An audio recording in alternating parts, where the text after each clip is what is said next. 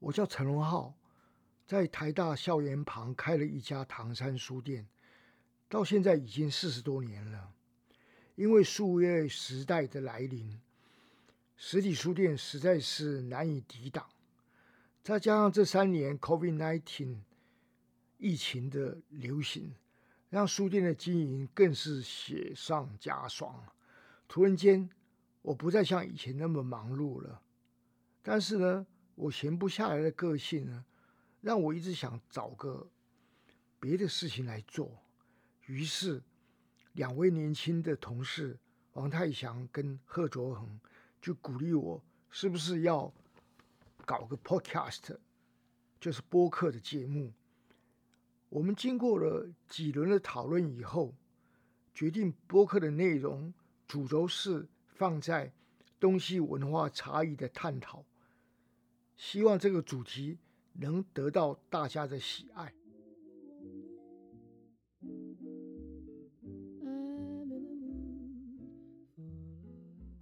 好，各位朋友，大家好。今天呢，要讲的题目是从年中庆到年中庆。其实主要是想谈一谈中文同音字的问题。我们书店呢，一年有两次特价活动。来回馈独有，一次是在一年中间的五六月，视为年中庆，那个“中”是中间的“中”啊；另一次呢是在年尾的年中庆，那个“之中”呢是终结的“终”啊，哈，就年底的这“终”啊。这两次活动呢，一次在一年的中间呐，一次在一年的结束。但是都都叫做年中庆，发音相同，用字不同啊。方块字的特色就是同音字实在太多了，听来发音相同，但必须看到字本身才可分辨其意义啊。几年前呢，我去北京参加书展了，在会场呢买了些书啊。陪我逛书展的一位大陆出版社的同行的年轻干部啊，他是一个北方人啊，他对我说：“啊，陈先生，这些书很沉啊，我来帮你拿吧。”一时间啊，我差点没听懂他的意思啊。北方人不说东西很重，却说东西很沉啊，而我们南方人呢，说东西很重。忽然间呢，我意识到一个大江南北用词遣字的差异性，但终究是把它合成了一个同义字、同义词，沉重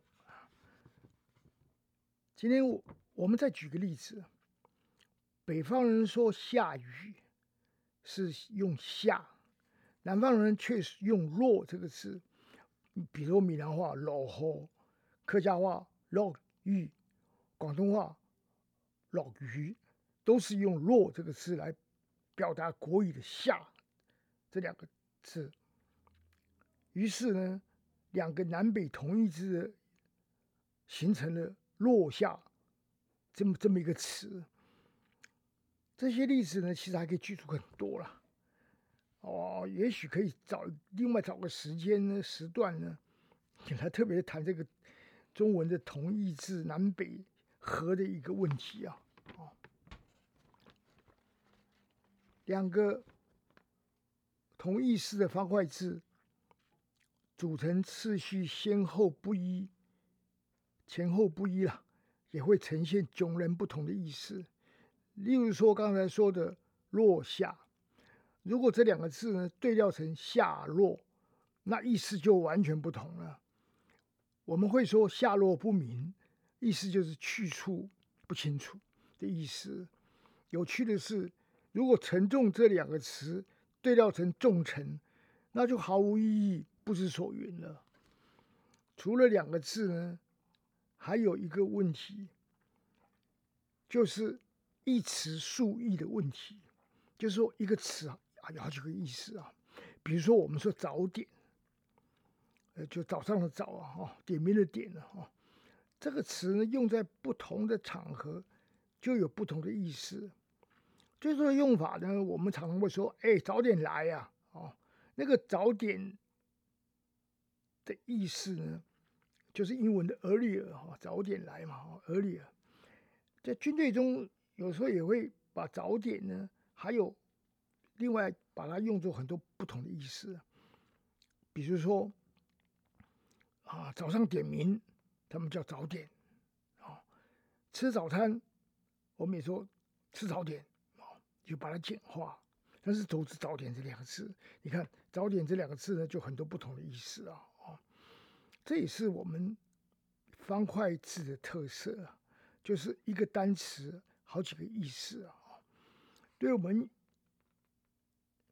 有趣，对老外呢肯定很很搞不清楚啊。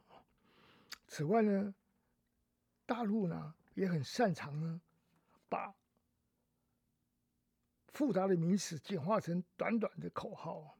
例如，例如说，中共长期对台湾进行文攻武吓。这“文攻武吓”这四个字呢，就道尽了中共的意图啊。那我们来猜猜看，什么叫做“三反”？就是大陆说的“三反”。三反是什么东西呢？就三反，其实他们都知道，就是，但我们不知道啊。三反是什么呢？反贪污、反浪费、反官僚主义。口号呢，喊起来很好听呐。也很容易啊，哦，好，我们今天要说的方块字的奥妙啊，哦，简单的就说到这里了。希望大家在生活中呢，尽量去体会出更多方块字的奥妙啊。那就谢谢大家。